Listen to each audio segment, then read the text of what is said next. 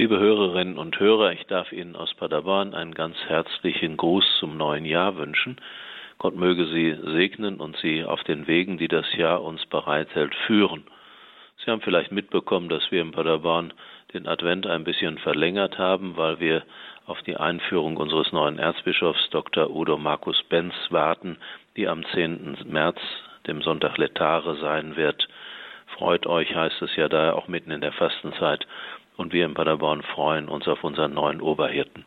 Ich bitte Sie, ihn und auch den neuen Erzbischof von Bamberg, Herwig Gössel, in ihr tägliches Gebet mit einzuschließen, denn sie ahnen, dass es heute nicht gerade vergnügungssteuersüchtig ist, Oberhirte eines deutschen Bistums zu sein.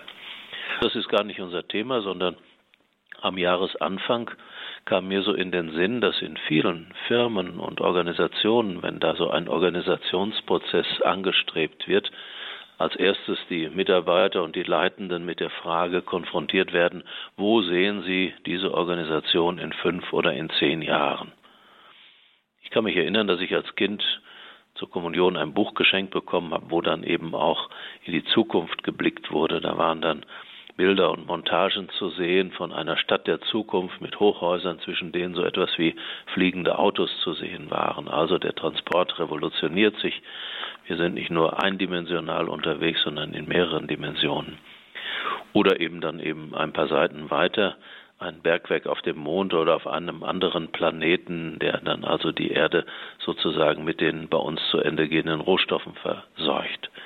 Manches von solchen Visionen ist ja durchaus Wirklichkeit geworden. Denken Sie an all das, was die digitale Revolution möglich gemacht hat.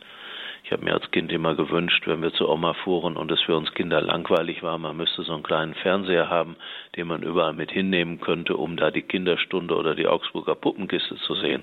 Mittlerweile hat jeder so ein Ding in der Tasche und es ist flach wie eine Briefmarke, wie eine Brieftasche oder ein Portemonnaie und man kann überall die ganze Welt sozusagen auf dem Bildschirm zaubern.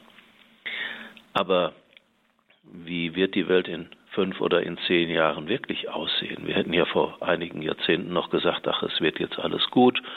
Die großen Blöcke Kommunismus und die westliche Welt sind gefallen, die Konfrontation dazwischen.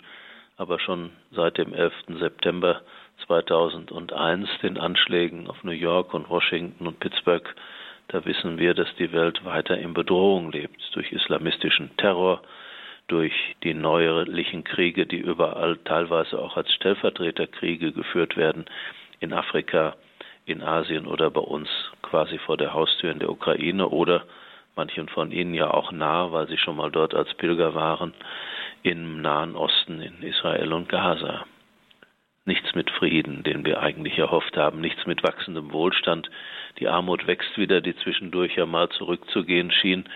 Und wir ahnen, dass in Zukunft Kriege und Konflikte weiterhin um seltene Erden und Metalle, die in unsere Handys und was weiß ich wo eingebaut werden, geführt werden und dass dann hinter den Kriegsparteien oft die großen Mächte stehen, China, das nach der Weltherrschaft greift, Russland, das in einem völlig irrationalen Wahn die Welt mit Krieg und Unheil überzieht.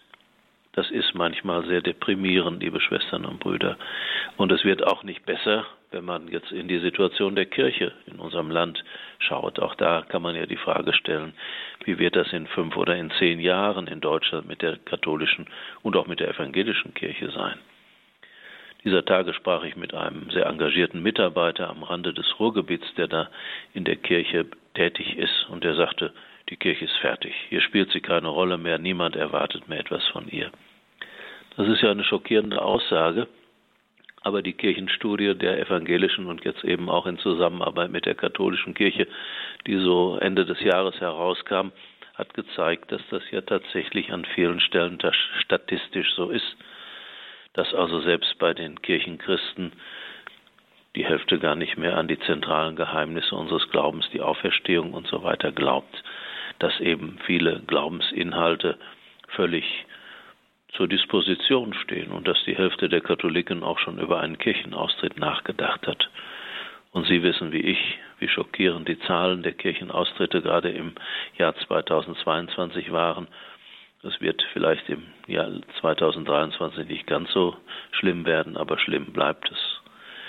Die Frage ist ja, was wird dann mit unserem Land, wenn die Kirchen verschwinden, wenn die über eine Million Arbeitnehmerinnen und Arbeitnehmer um ihren Arbeitsplatz bangen müssen, weil eben Kirchensteuern nicht mehr so zur Hand vorhanden sind, dass eben all das finanziert werden kann. Krankenhäuser, Altenheime, Kindergärten, Schulen und all das, was eben für viele gar nicht mehr mit Kirche zusammengebracht wird.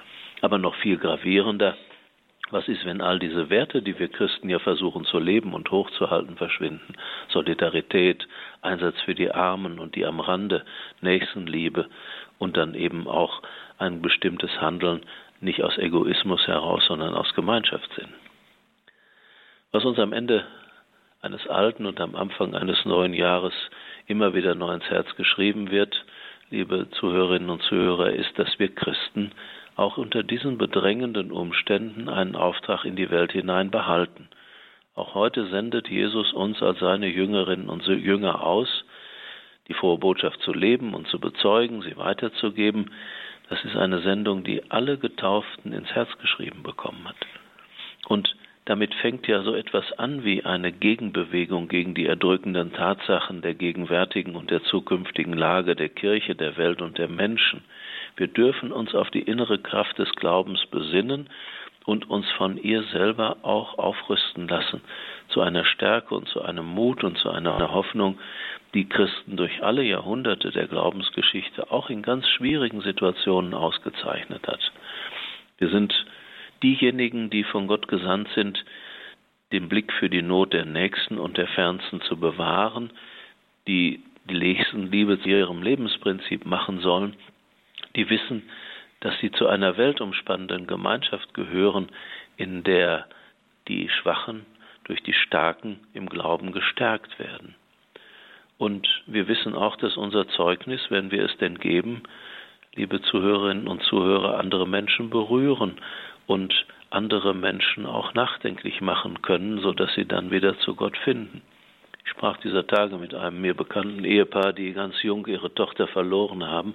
Ich hörte von der Beerdigung, dass es ein einziges wunderbares Glaubenszeugnis war. Die Kirche war gesteckt voll mit Menschen, die wahrscheinlich sonst nie was mit Kirche zu tun haben. Sie alle haben aber etwas mitgenommen, nämlich, schau an, diese Christen haben eine innere Kraft, die ich mir in einer solch fürchterlichen Situation wünschen würde.